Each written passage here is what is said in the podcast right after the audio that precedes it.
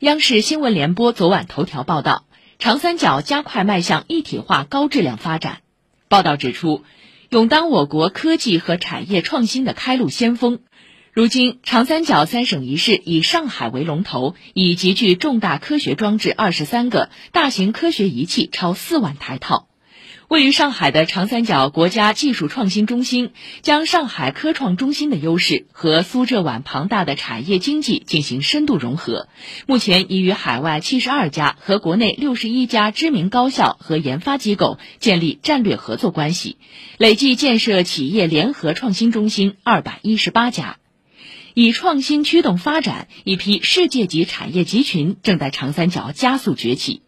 目前，长三角集成电路产业规模在全国占比近六成，生物医药和人工智能产业规模在全国占比约三分之一，新能源汽车产量占全国百分之三十八。提升基础设施互联互通水平，长三角现代化综合交通运输体系加快建立。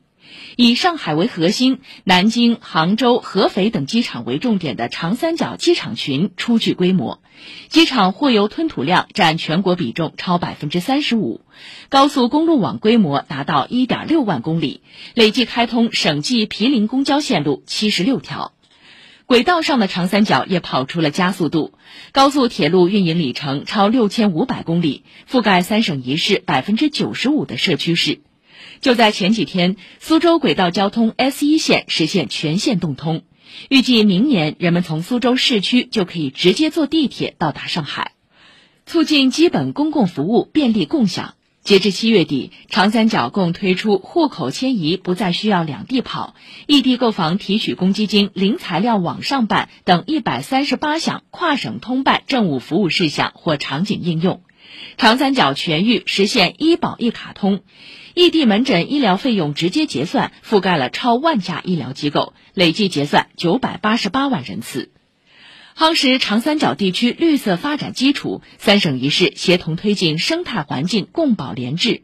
新一轮太湖流域水环境综合治理等项目抓紧实施。